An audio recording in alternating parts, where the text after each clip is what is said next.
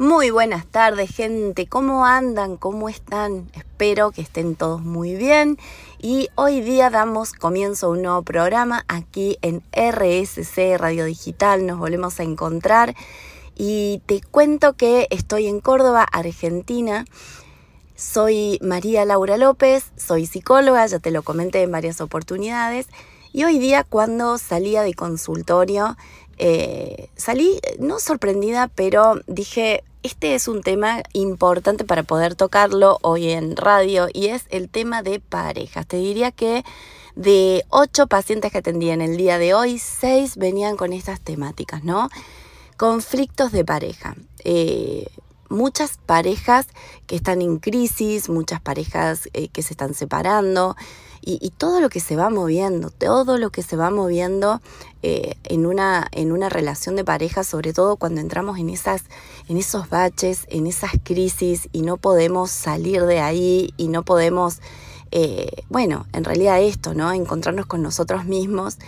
Y, la pareja, yo te diría que que para mí en lo personal es como el gran maestro de nuestras vidas, ese compañero, esa compañera que viene ahí a enseñarnos tantas cosas, tantas cosas que en un principio, cuando entramos en una relación donde todo es tan hermoso, donde están esas endorfinas, ese estado de enamoramiento, esas mariposas, eh, todo tan lindo, esa química, esa piel, y, y de repente todo eso que me encantaba de esa persona, todo eso lindo, eh, que es súper independiente, que es súper detallista, que me trae em, atenciones o que me dice cosas lindas o es re cariñoso o es súper amorosa o está pendiente o, no sé, todo eso que te termina, eh, que te empieza en realidad encantando está bajo el efecto de una idealización también, ¿no? Entonces, ¿qué va pasando? Que con el tiempo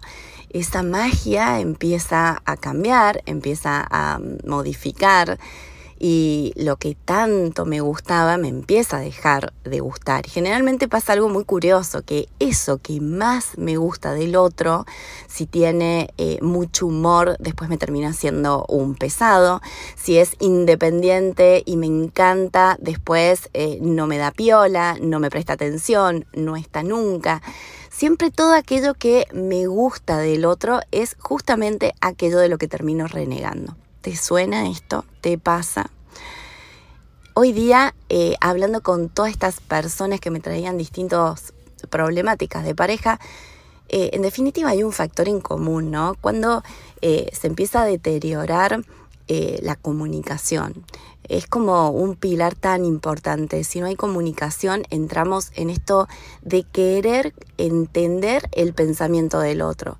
Queremos interpretar lo que el otro piensa y cuando pregunto, pero esto lo estás suponiendo o lo hablaste, esto se lo preguntaste, no, me imagino, me imagino porque siempre se maneja de esta forma o porque lo conozco o porque la conozco. Y en realidad somos seres en constante evolución y, ponemos pautas quizás al inicio de una relación, pero hay que renegociar nuevamente esas pautas, hay que sentarnos ahí a conversar eh, qué está pasando, porque en esto que cada uno va creciendo, eh, va evolucionando, va cambiando, nos vamos encontrando y nos vamos desencontrando. Eh, por lo tanto, hoy te traigo este tema y, me parece lindo de que lo podamos conversar.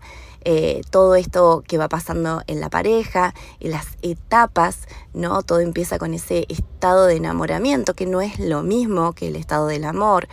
Eh, los, las idealizaciones, el pretender que el otro me complete, pretender que el otro me llene, que el otro me haga sentir. Eh, en esto del inicio de una relación, ¿no? Esto me hace sentir en las nubes, me hace sentir querida, me hace sentir eh, lindo, me hace sentir importante y después eh, me termina haciendo sentir todo lo contrario. Entonces, pareciera que el poder de lo que nos va pasando adentro o de nuestras carencias, de nuestras sombras, lo completar el otro. Y venimos de esta creencia de eh, que somos una media naranja y que el otro tiene que completarnos para sentirnos una naranja completa. Bueno, quiero decirte que sos una naranja completa, que no necesitas que nadie te complete y que esto del príncipe azul, de la princesa, no existe, que una pareja implica trabajo, que una pareja implica encuentros, desencuentro, crisis normales de la vida y de todo esto te quiero hablar en el día de hoy. Y cuando hablamos de pareja, hablamos de un otro, hablamos de, a dos. Y qué difícil que es conocernos a nosotros mismos, saber eh, lo que nos va pasando, lo que vamos sintiendo, lo que vamos queriendo y necesitando a medida que va pasando el tiempo y vamos cambiando. Eh, cómo se complica, ¿no? Cuando intentamos querer saber cómo el otro va a reaccionar, cómo debería reaccionar en función a nuestras creencias, lo que queremos, cuando ni siquiera nosotros mismos sabemos cómo podemos reaccionar frente a situaciones nuevas, desconocidas, y entramos eh, en un terreno de interpretaciones, de supuestos, y, en, otros, en otras cuestiones que tienen que ver con la queja, con la demanda, con pretender que el otro sea como yo quiero que sea. Eh, bueno, ahí eh, se empieza a hacer todo mucho más complejo. Cuando te decía que la pareja es nuestro gran maestro, eh, es porque en realidad cuando venimos eh, en una relación no entramos solos, entramos con un bagaje de información, entramos con una historia, con una relación con nuestros padres, con un modelo de pareja de lo que vivimos, desde lo que conocemos y, ponemos ahí eh, en juego todos estos aspectos. Entramos con heridas infantiles desde injusticia, abandono, rechazo, sensación de humillación, que podemos haber vivido con nuestros propios padres o que las podemos haber visto en el vínculo entre ellos.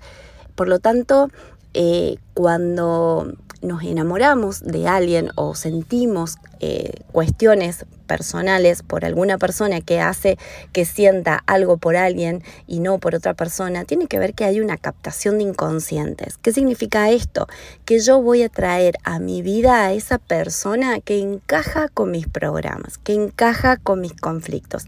Y a modo de espejo me voy a proyectar, voy a reflejarme ahí y, van a aparecer eh, todos estos aspectos que no pude trabajar en mí o repitiendo un modelo, repitiendo un molde o muchas veces tratando de irme al otro opuesto eh, para no parecerme nada a mis padres o para no volver a sentir esas sensaciones. Por lo tanto, la pareja es un gran eh, maestro porque todas estas cuestiones que se viven a nivel pareja tienen que ver con nuestras carencias.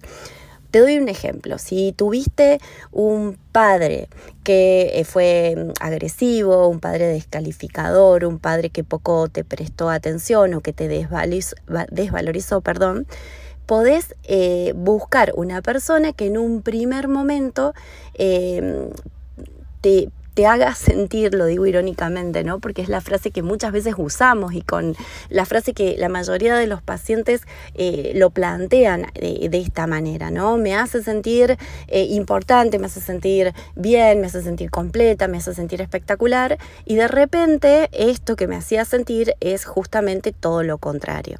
Eh, ¿Por qué? Porque a veces pasa que en un inicio todo es lindo, todo es bonito y con el tiempo esa persona que es súper seductora y que me hace sentir tan bien, eh, empieza a tratarme mal, empieza a tener conductas agresivas, conductas físicas o, verbales o de manipulaciones y me termino sintiendo totalmente desvalorizada.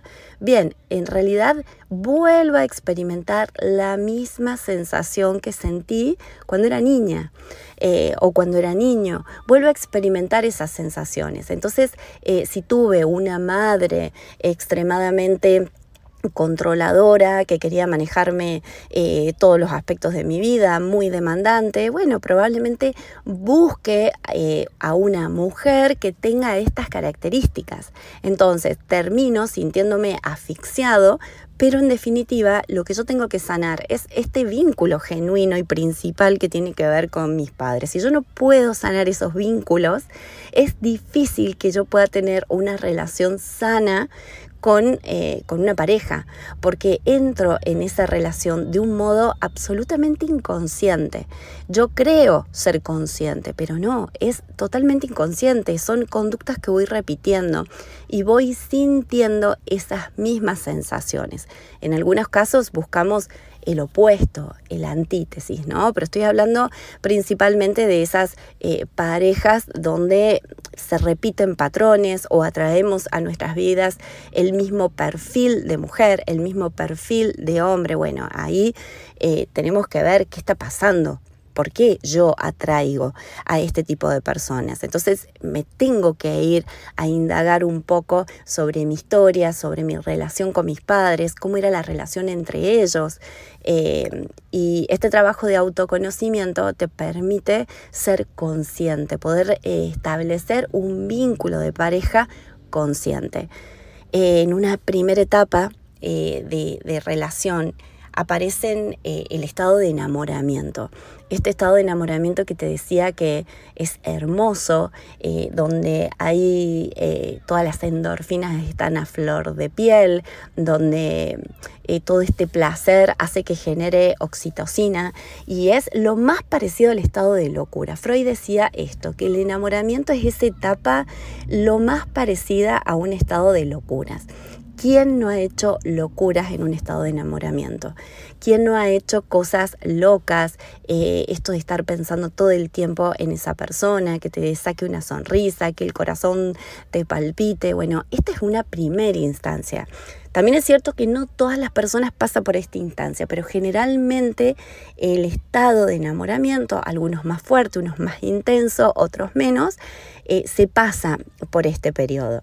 Y este periodo es, como te digo, hermoso, muy lindo, pero también es un estado mentiroso. ¿Por qué es un estado mentiroso? Porque en realidad es un estado donde nosotros idealizamos y proyectamos lo que nosotros queremos que sea o lo que nosotros eh, necesitamos que sea. Es una instancia donde no conocemos realmente a esa otra persona. Sí siento atracción, siento que me gusta y, y todo es lindo, bonito, hermoso.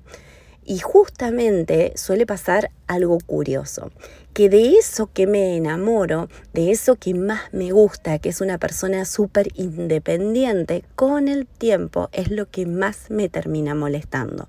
Su independencia y la empiezo a evaluar como falta de atención hacia mí, eh, como que no le importo. Y suelen pasar este tipo de, de, cuestiones, ¿no? Todo eso que tanto me gusta en un inicio, con el tiempo se empieza a modificar. No siempre pasa de que vas a renegar de eso que te gustó al inicio. A veces te va a seguir gustando algunos aspectos. Pero eh, en esta primera instancia, que es el enamoramiento, hay un estado de idealización. Yo estoy poniendo a esa persona en un lugar que en definitiva lo inventé, porque lo cierto es que yo a esa persona aún no la conozco.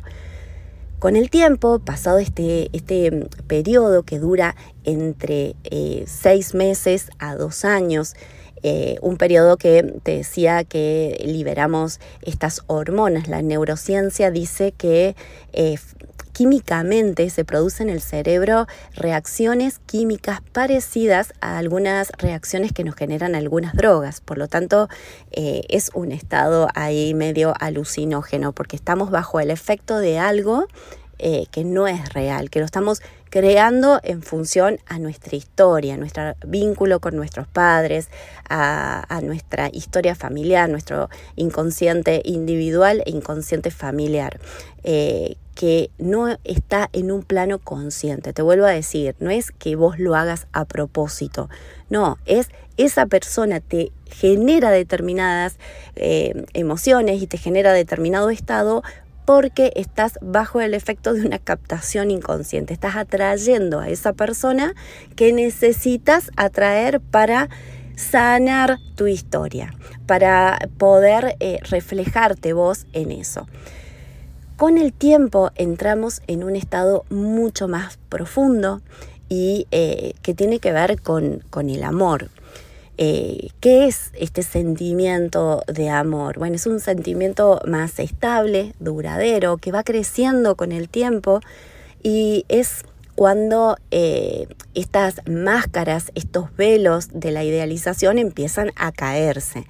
Es cuando puedo ver al otro tal cual es, cuando ya saco esas idealizaciones, cuando ya saco un poco mis expectativas y ahí es donde realmente puedo ver cuáles son esas cuestiones de esta persona que no me están gustando, eh, cuáles son eh, estas, estos aspectos que, que me generan acercamiento o que me generan rechazo.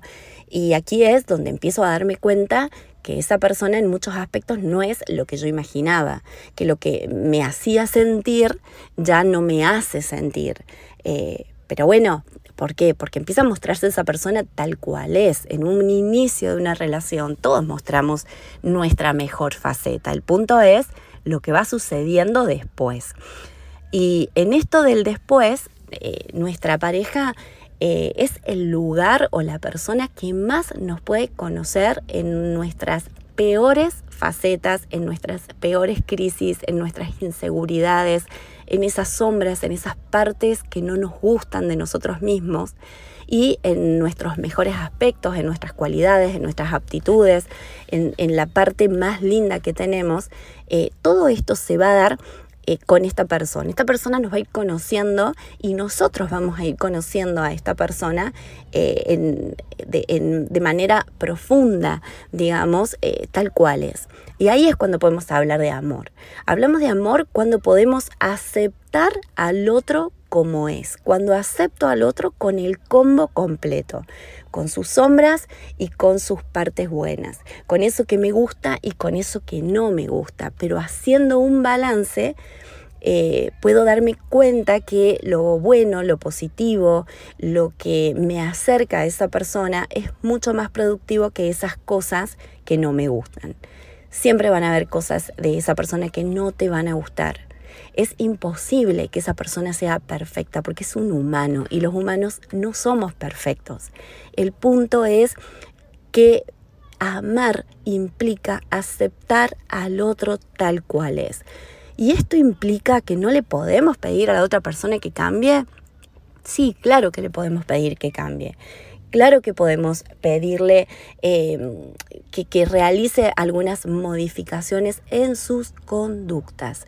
Las personas modificamos conductas, pero no podemos cambiar la esencia para convertirnos en algo que no somos para poder eh, completar a este otro. Sí se pueden generar cambios y ahí implica los valores de una pareja, que ahí vamos a hablar de, cuáles son los valores importantes en una relación de pareja, pero lo importante es no quedarnos solamente con lo que está faltando, es poder hacer este balance. Una vez que podemos hacer este balance y que realmente eh, apostamos y queremos estar ahí, aún sabiendo que esa persona y aceptando es así, podemos negociar, podemos poner pauta, podemos pedirle a esta persona que modifique algunas conductas, si está dispuesto a hacerlo. Y, bueno, y ahí será nuestra responsabilidad ver qué hacemos con esto, si lo que estamos pidiendo realmente eh, es algo que el otro me lo puede dar o no, si me lo banco o no, y ahí ver eh, qué hago, si es algo que realmente a mí me molesta mucho y no, no me gusta de esta otra persona. Te dejo escuchando eh, buena música y seguimos hablando de este tema en el próximo bloque. Y te decía que una pareja se basa en valores. ¿Qué serían valores? Serían esas cosas importantes para vos que son innegociables en una relación de pareja.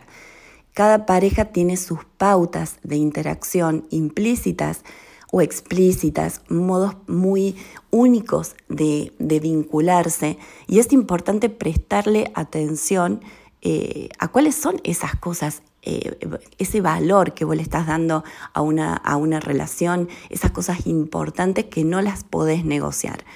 Eh, también es cierto que hay pilares en una relación de pareja sana, consciente, funcional, y, se basa en el amor principalmente, ¿no? Sin amor no hay relación, no se puede construir una relación sana, una relación funcional. Sí, podés estar muchos años con una persona, eh, incluso sin sentir, eh, pero eso tiene que ver con apegos, tiene que ver con dependencias, tiene que ver con miedos, con inseguridades. Entonces estoy hablando de construir una relación sana y consciente. El amor claramente es el principal eh, ingrediente que necesitamos para, para empezar algo juntos. También es cierto que muchas veces con el amor no basta, pero eh, es un ingrediente fundamental para comenzar a construir.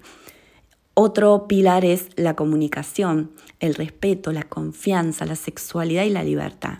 Estos eh, seis ingredientes, digamos que eh, serían los pilares de construir una relación sana. Sin amor no se puede construir, como te decía, y sin comunicación no podemos entendernos, no podemos comprendernos. Sin entendimiento no va a haber confianza, y si no hay confianza entramos en las faltas de respeto, y si no hay acercamiento y no hay eh, eh, respeto, no va a haber encuentros sexuales profundos. Y cuando te hablo de encuentros sexuales, sí, puede haber sexo, pero te estoy hablando de conexión, te estoy hablando de una sexualidad consciente. Eh, y también es muy importante la libertad, la libertad de entender que el otro es un ser libre que vino a este mundo para cumplir con, sus sueños, para ser feliz, para compartir una vida con alguien, pero no para eh, eh, ser controlado, manipulado, sometido. A ver, el amor tiene realmente que ver con con permitirle al otro ser, ser como es, ¿no? Entonces, estos pilares son importantes al momento de, una relación. Puede que alguno de estos pilares esté un poquito más complicado. Es cierto que en una relación pasamos por muchísimas facetas y a veces eh, la comunicación está más deteriorada o la falta de confianza. Bueno, serán eh, cuestiones a trabajar. ¿sí? Eh, a, tenerlas en cuenta si querés construir una relación sana. Pensaba cuando hoy tenía estas personas que me hablaban sobre sus relaciones, sobre sus vínculos, cuánto eh, voy aprendiendo también, ¿no? De frente a ellos y, me voy dando cuenta de la cantidad de formas de vincularse en una relación de pareja tan diferentes. No hay una receta única. Eh, te mentiría si te digo, esta es la receta para que tengas una relación feliz, consciente y sana. Simplemente te voy a decir desde mi perspectiva, desde mi experiencia y desde mis conocimientos, eh, cuáles son esos aspectos que tenemos que tener en cuenta para mejorar y ser conscientes.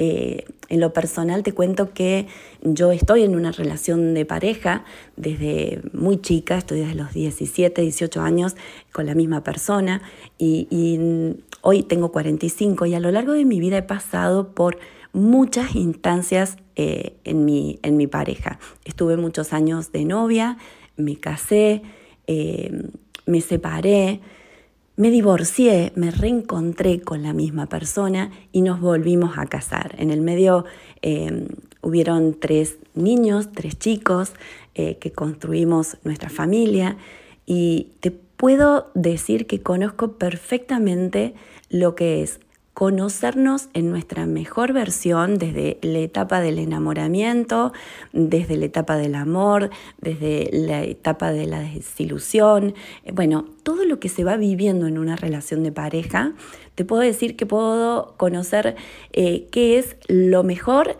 y lo peor. Es decir, cuando sacamos lo peor de nosotros. Esta frase que es tan típica, eh, lo desconozco la desconozco, yo no puedo creer eh, todo lo que está haciendo, yo no sé con quién estuve.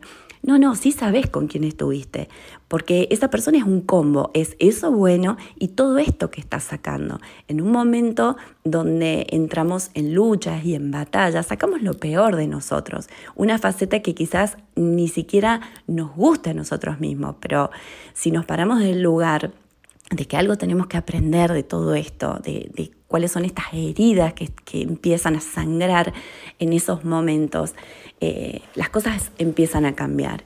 ¿Y cómo se puede construir? Bueno, desde mi experiencia te puedo decir que sí se puede construir, sí se puede reconstruir una relación y tiene que ver con eh, la comunicación, tiene que ver con la capacidad de, poder entender que el otro es un humano igual que vos, desde el lugar de que crecimos juntos y nos fuimos conociendo y en el medio eh, nos equivocamos, eh, pasamos por distintas situaciones dolorosas, pero aún así elegimos poder continuar juntos desde un lugar sano, desde un lugar de la comunicación, desde mirarnos, desde entendernos, de mm, en algún momento haber sido extremadamente honestos con el otro, desde corrernos desde la crítica, porque llega un momento donde podés sacarte todo el enojo, toda la bronca, todo el rencor y podés hablar desde el corazón. Y esas son las comunicaciones que suman, ¿no? Cuando podés ser sincero, cuando no hay mentiras, cuando podés eh, hablar desde la profundidad. Desde ahí sí se puede reconstruir. Se puede reconstruir una relación también eh, que viene dañada desde el perdón. Y cuando te hablo del perdón, te hablo de la capacidad de poder recordar algo que sucedió y cuando deja de doler y miras para atrás y te das cuenta que eso te vino a enseñar algo y no te quedas enganchado desde el reclamo, la crítica, podés realmente bajar la persiana y seguir para adelante, eh, claro que se puede perdonar. Es esto la capacidad de perdón, cuando recuerdo y lo que recuerdo ya deja de doler. Cuando ya no duele más es porque realmente pude perdonar. Si sigue doliendo, perdono de la boca para afuera, pero cuando pueda voy a pasar una factura. Y la idea es que si vamos a seguir en el camino, realmente tenemos que bajar. Hay un momento donde tenemos que bajar la persiana previo a, tener esas charlas incómodas, a esas conversaciones molestas, hay un momento que es importante poder bajar la persiana.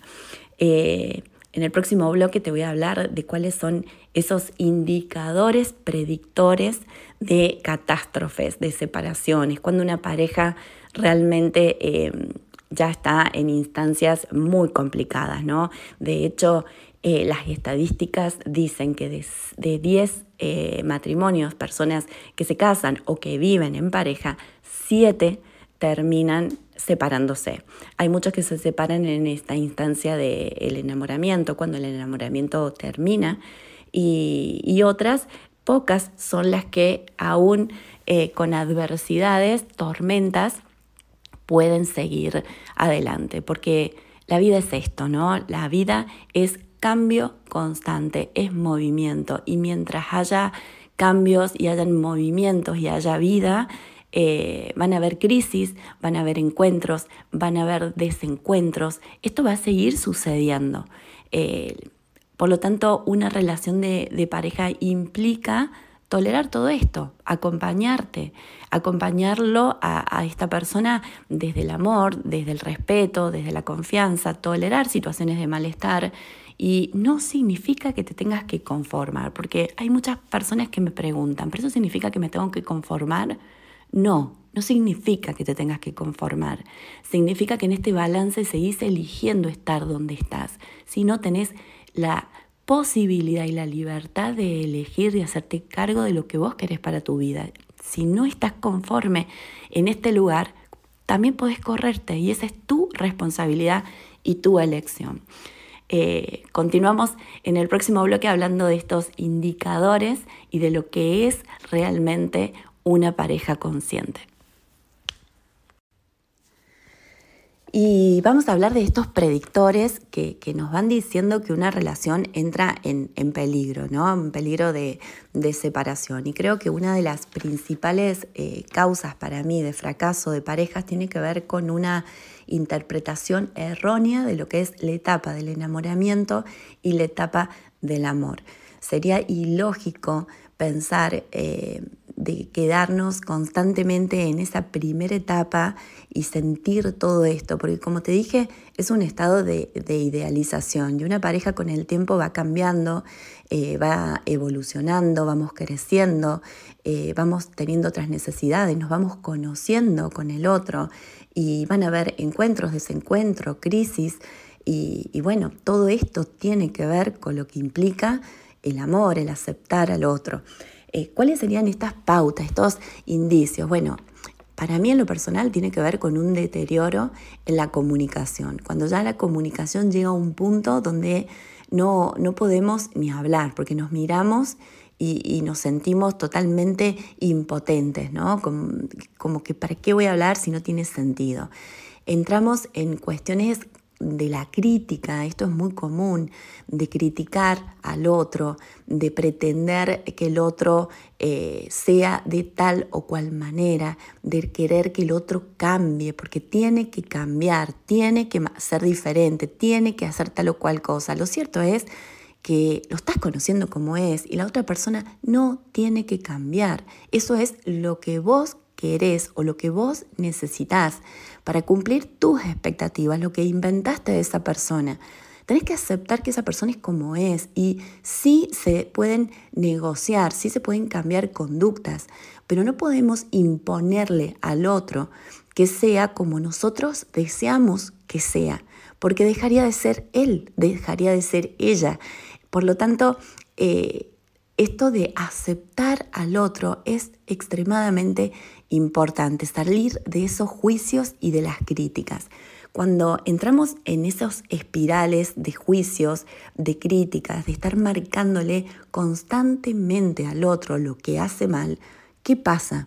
Se pone en una actitud defensiva. Si todo el tiempo estamos diciéndole al otro, esto está mal, esto está mal, deberías hacer tal cosa, pero fíjate lo que hiciste, te llegaste tarde, te olvidaste, y, todo el tiempo esto va acompañado de lenguaje corporal o de insultos, críticas, maltrato, burlas, eh, por supuesto que la persona se pone en un estado de defensiva.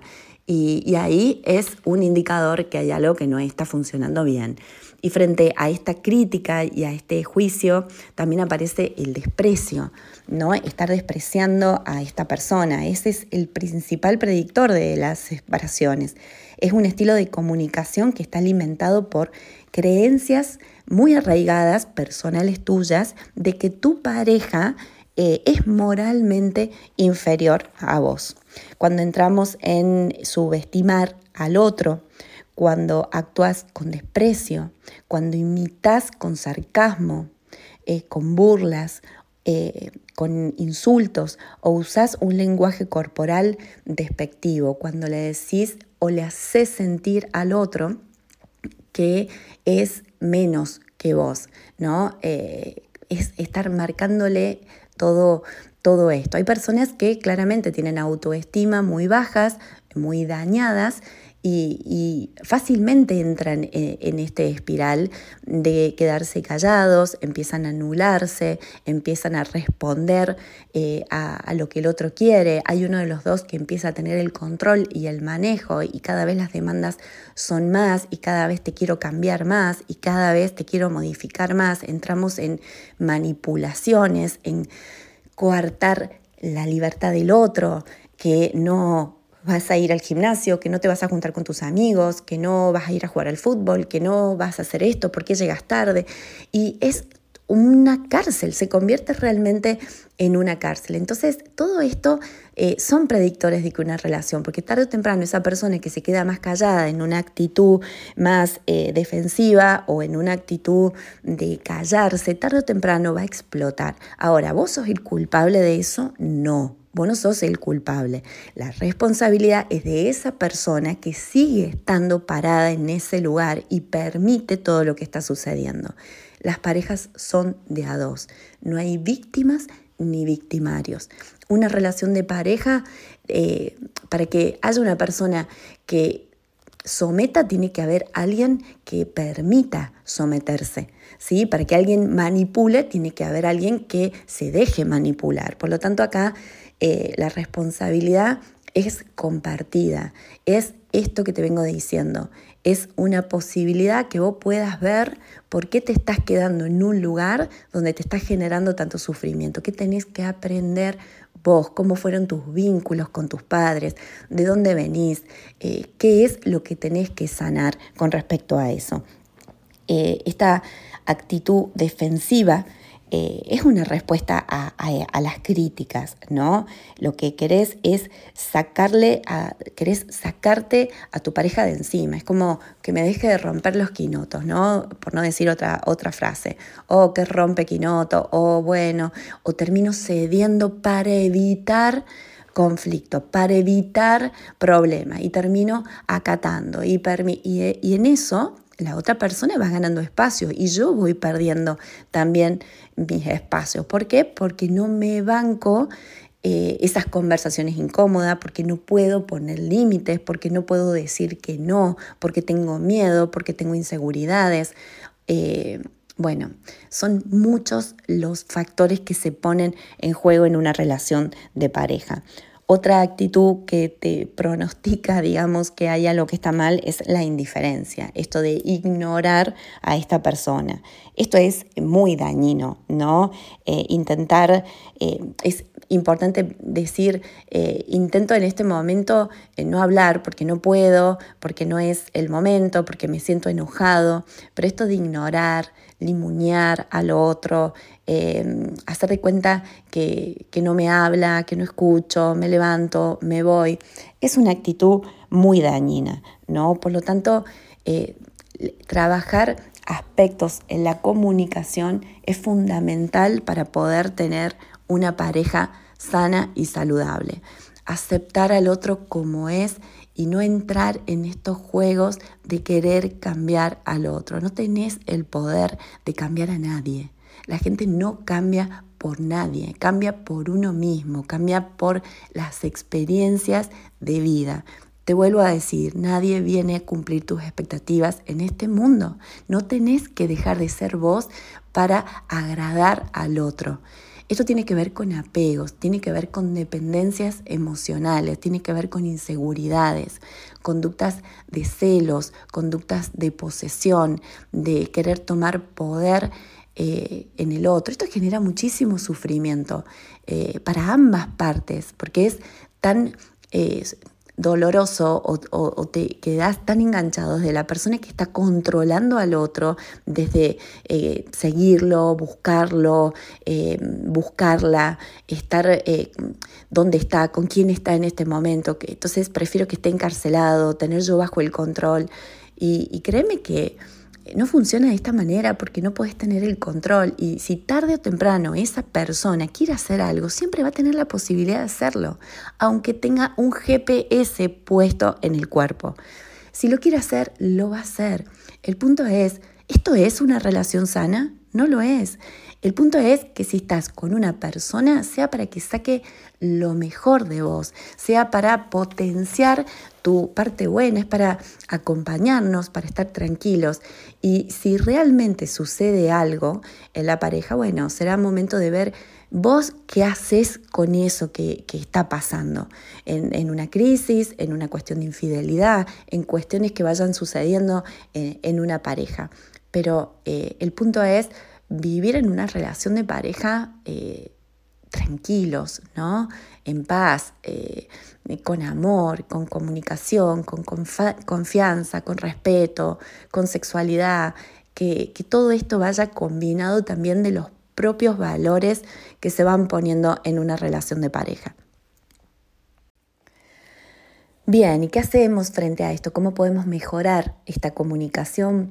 Bueno, una forma sería eh, buscar activamente esas cosas que, hace bien tu pareja. Eh, y no lo hagas si estás bajo el efecto de una emoción intensa. Por ejemplo, si estás enojado, estás triste, estás angustiado, sentís impotencia, sentís injusticia, bueno, no trates de buscar eh, encontrar algo bueno porque probablemente no lo encuentres. Por lo tanto, búscalo cuando tenés un acercamiento a esa persona, cuando estás eh, tranquilo, estás tranquila. Bueno, pregúntate qué cosas tiene buena esta persona y decíselas, marcáselas. Eso, eso acerca. ¿A quién no le gusta que nos diga lo bueno? Porque si todo el tiempo estamos recibiendo críticas y cuestiones eh, negativas, es un comportamiento, esto nos lleva a alejarnos, a evitar eh, este tipo de, situaciones. Por lo tanto, eh, hacerle saber qué es importante para vos, cuáles son esos valores que él tiene, que te acercan. Eh, sintoniza con la admiración que sentís. Eso también te puede ayudar. Hace una lista de esas cosas que, te gustan, pensá en recuerdos, favoritos juntos y hacele saber eh, lo que lo valorás o lo que la valorás. Intenta comprender la perspectiva del otro y acepta también que la responsabilidad es de a dos, que si esa persona tiene determinado comportamiento, hay algo que tiene que ver también con vos. Eh, muchas veces se genera un muro de piedra, ¿no? una distancia, una indiferencia, y en lugar de participar del conflicto, desconectamos, ignoramos eh, e incluso hasta nos podemos retirar físicamente, evitamos vernos, eh, tratamos de compartir pocas cosas juntos. Eh, y una vez que entras en ese comportamiento es muy difícil poder frenarlo. Por lo tanto, intentar regularte y expresar. Y si no podés hablar en ese momento, busca el momento. Por ahí me parece importante que busques un momento que sea fuera de la dinámica de la vida de, la casa o de la, familia. Eh, que puedas invitar a esa persona a un café, que puedas eh, ir a comer y, ahí plantearlo desde vos, siempre habla desde primera persona. Te recomiendo que lo hagas, yo siento, yo creo, a mí me pasa, a mí me gustaría, ¿cómo podemos solucionar esto? Y no te pongas en eh, un lugar de deberías, tendrías, porque vos, porque vos, porque ahí ya no fuimos, nos fuimos eh, lejos, eh, por no decir otra palabra, nos fuimos y ya nos perdimos del foco de lo que queremos lograr. Entonces, si queremos un acercamiento, habla de vos, lo que vos querés, lo que vos necesitas. Y pregúntale si está dispuesto a dártelo, si está dispuesta a dártelo. Y si no, bueno, a ver, eh, será nuevamente tu responsabilidad de ver qué haces con eso, pero busca un modo de comunicarte que no vaya a la confrontación. No nos quedemos en las quejas, en los reclamos. Generalmente las parejas entramos eh, por un tema o queremos decir un temita importante para nosotros y nos terminamos yendo, yendo, yendo, yendo, yendo y se termina armando una discusión y después no sabes ni cómo comenzó y perdimos el foco. Por lo tanto, sé preciso, concreto, plantea qué es lo que le quiero pedir a esta persona, qué quiero que eh, modifiquemos juntos o qué me gustaría que esta persona pueda modificar y si está dispuesto a hacerlo, no se lo exijo, se lo pregunto, se lo pido y que esta persona también pueda decirme a mí tres cosas. Empecemos por tres cositas cada uno. A ver, ¿estás dispuesto? Armemos como un contrato. ¿Estás dispuesto a cambiar esto que, no sé, de que me prestes un poquito más eh, de atención cuando te estoy hablando, que conectes conmigo, que me mires, que me hagas sentir que te interesa lo que te estoy contando y no que estés con el celular o que estés haciendo otras cosas, porque eso me hace sentir que no te importa, que, bueno, a ver, ¿Estarías dispuesto a, me gustaría que me mires, me gustaría que conectes, ¿estás dispuesto a hacer esto? Entonces, eh, es muy diferente a que le digamos, vos siempre te manejas de esta manera, no me miras nunca a la cara, yo te hablo y todo lo que te digo te importa tres pepinos, te vas, me dejas, y sí, ¿para qué te voy a contar? Entonces dejo de contarle las cosas, ya no compartimos nada. Y ahí entramos eh, en, un, en una comunicación disfuncional y ni hablar si usamos la agresión y, entramos en, algo un poquito más complicado. eh, compartir más tiempo con el otro, buscar esos momentos, esos espacios, actividades que podamos hacer juntos, tener días de novio una vez a la semana, una vez cada 15 días, una cena, una charla. Hay parejas que me dicen, eh, pero eh, salimos y no sé de qué hablar. Bueno, busca qué cuestiones tienen en común, qué cuestiones pueden conversar. Si han perdido el interés es porque están desencontrados. A ver, intentemos volver a, esto de, encontrarnos, ¿no? Estas serían algunas recomendaciones que te puedo dar, que en lo personal también me sirven, me han servido. También es cierto que la vida cotidiana nos, nos lleva en un ritmo que eh, no es tan fácil, pero eh, una pareja implica también compromiso, implica esfuerzo, implica trabajo, implica aceptar al otro tal cual es. Y me gustaría decirte algunas frases eh, desde este lugar de, de hacerte cargo y responsable de vos, porque es fundamental que entiendas que una pareja sana, una pareja consciente tiene que eh, ver con el autoconocimiento personal de cada una de las parejas y, que puedas entender, o al menos eh, me sirve mucho a mí pararme desde este lugar, de que yo soy responsable de mi felicidad y no de la tuya. Es decir, las relaciones son un juego de espejos y percepciones donde te ves reflejado. Tenemos que entender que la otra persona no tiene que hacernos felices, sino que con la otra persona tu felicidad se multiplica. Esa sería un poco la idea. Si no estoy siendo feliz ahí donde estoy, estoy estancado en el sufrimiento, es mi responsabilidad ver qué hago con esto. Eh, yo soy responsable de mi sufrimiento y no del tuyo. Es decir, la pareja no te hace sufrir. Una persona se perturba a sí misma, se victimiza y acaba culpando a que tiene cerca cuando no comprende que el otro es en realidad un espejo. Hay que entender que yo te elijo conscientemente a vos y vos me elegís conscientemente a mí. Jung, un, un psicoanalista, decía que lo que no hacemos consciente se manifiesta en nuestras vidas como destino. De ahí que si no aprendes a quererte a vos mismo, a valorarte, si no trabajas en esto, vas a traer a tu vida personas que no te valoran. Por lo tanto, eh, es importante el amor propio, empezar a trabajar tu amor propio, salir del lugar de víctima, de pobrecito. Eh, no sos víctima de nada. Eh, no permitas que te manipulen, no permitas que saquen tu libertad, no permitas que tomen posesión de vos eh, valórate, querete. Esto es muy importante.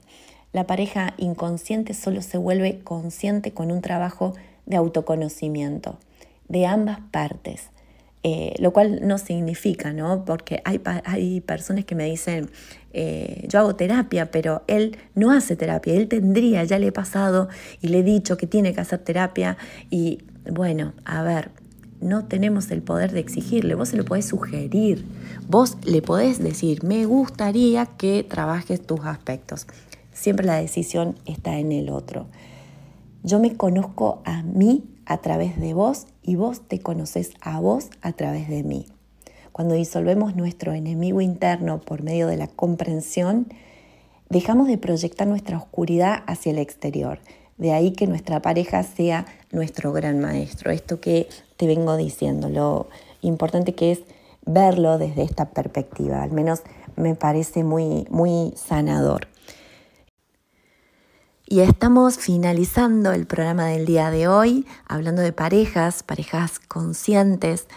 Y si te resuena, si estás atravesando alguna situación de, crisis, de ruptura, de separación, si la estás pasando mal en un vínculo y en una relación de pareja y eso te hace sentir triste, angustiada, eh, con sensación de vacío, quiero decirte que el dolor es inevitable, pero el sufrimiento es opcional y siempre tenés la posibilidad de elegir cómo querés transitar lo que te estaba sucediendo. La clave tiene que ver con el autoconocimiento. Querete, amate, valorate, priorizate y desde ahí vas a poder construir vínculos sanos y conscientes. Me gustaría despedirme con un poema de Peirce, quien fue psicoanalista y fundador de la terapia gestáltica y tiene que ver con, con esto que estamos hablando. Este poema dice así, yo soy yo y tú eres tú. Yo no estoy en este mundo para cumplir tus expectativas y tú no estás en este mundo para cumplir las mías. Tú eres tú y yo soy yo. Si en algún momento o en algún punto nos encontramos y coincidimos, es hermoso. Si no, pocas cosas tenemos que hacer juntos. Tú eres tú y yo soy yo. Falto de amor a mí mismo cuando en el intento de complacerte me traiciono. Falto de amor a ti cuando intento que seas como yo quiero, en vez de aceptarte como realmente eres. Tú eres tú y yo soy yo. Y en esto consiste las relaciones conscientes y los vínculos sanos y funcionales. Espero que este contenido te sirva, que te sea de ayuda, lo hago con mucho amor y si me querés consultar, si me querés hacer alguna pregunta o me querés eh, contactar, lo puedes hacer a través de, de redes, a través de mi Instagram, marial-lópez. Este contenido seguramente queda subido en la plataforma de Spotify, en RSC Radio. Y nos vemos semana próxima, miércoles 18 horas, con un nuevo tema. Te mando un abrazo cálido, grande y estamos en contacto. Mi nombre es María Laura López y nos vemos semana próxima.